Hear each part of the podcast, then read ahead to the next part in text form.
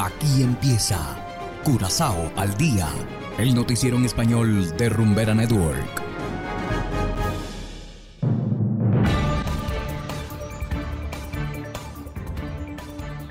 Muy buenas tardes, estimados oyentes de Rumbera Curazao 107.9 FM.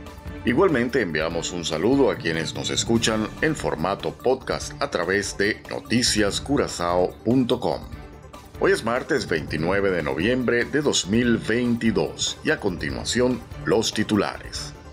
Holanda destina fondos para prevenir fuga de cerebros del Caribe holandés. Armada holandesa incautó 630 kilos de cocaína.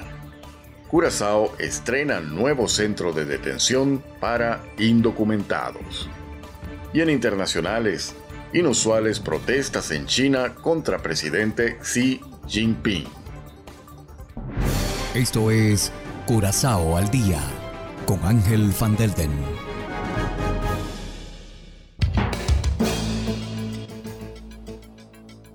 Empezamos con las noticias de interés local. La fuga de cerebros es un problema importante en las islas. Es por eso que los Países Bajos han puesto dinero a disposición para ayudar a los estudiantes caribeños y nuevos profesionales con su reinmigración.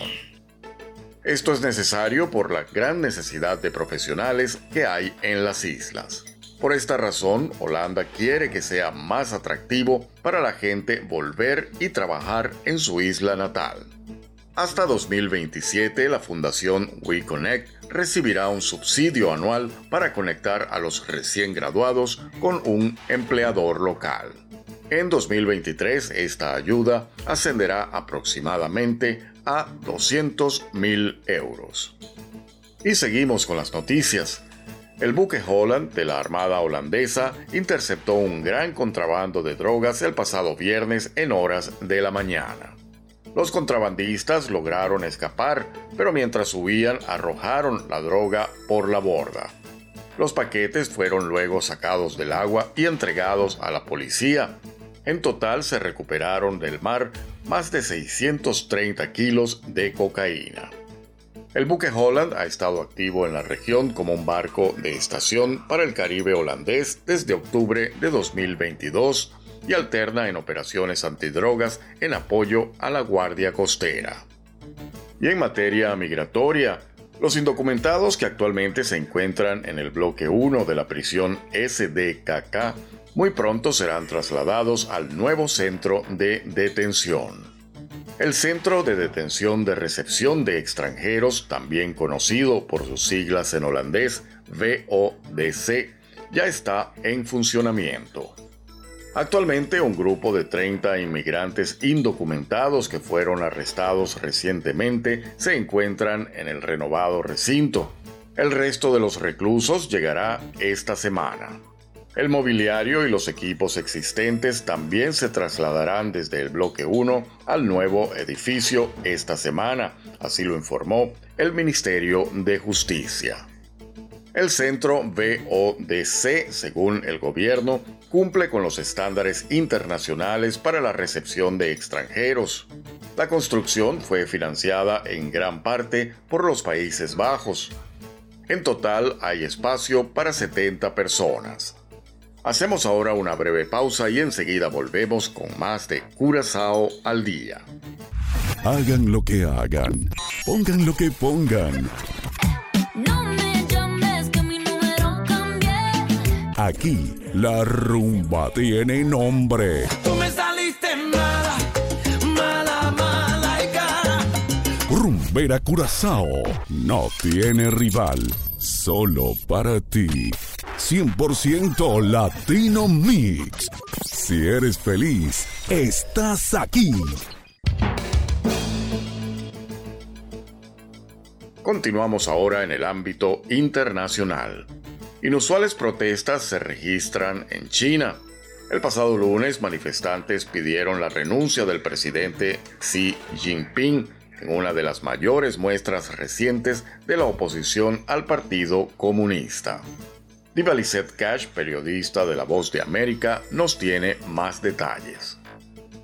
Estudiantes en Hong Kong entonaron cánticos de opóngase a la dictadura, no sean esclavos, después de que protestas en al menos ocho ciudades de China, incluyendo Shanghái, formularon la solicitud sin precedentes de que el presidente Xi Jinping renuncie en una de las mayores protestas en décadas contra el Partido Comunista.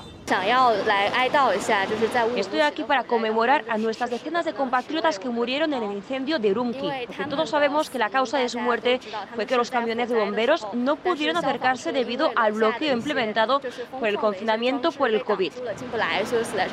El portavoz del Ministerio de Relaciones Exteriores de China, Zhao Lijian, arremetió el lunes contra la información que circula en las redes sociales sobre las muertes. Es cierto que en las redes sociales hay fuerzas con segundas intenciones que relacionan este incendio con la respuesta local al COVID-19. El aumento a nivel nacional, aún pequeño para los estándares mundiales y para un país de 1.400 millones de habitantes, ha impulsado a los principales líderes de China a reafirmar su estrategia de tolerancia cero para el virus, una política que según Xi es para salvar vidas, especialmente entre los ancianos de China, y que ahora es debatida por sus ciudadanos. Creo que es demasiado tarde y debemos cambiar las políticas lo antes posible. La política de cero COVID sigue vigente, pero el lunes China alivió algunas restricciones pandémicas, incluso en Beijing, donde los funcionarios de la ciudad anunciaron que ya no bloquearían el acceso a los apartamentos donde viven los residentes infectados. Divalicet Cash, Voz de América, Washington. Y de esta manera, estimados oyentes, una vez más llegamos al final de Curazao al día. No olviden sintonizarnos diariamente a la 1 y 30 de la tarde. Igualmente la reposición es a las 7 de la noche, después del programa La Crema. Trabajamos para ustedes Saberio Ortega en el control técnico y ante los micrófonos Ángel Van Delden. Tengan todos una feliz tarde y será hasta la próxima. Aquí termina Curazao al día, el noticiero en español de Rumbera Network, 107.9 FM.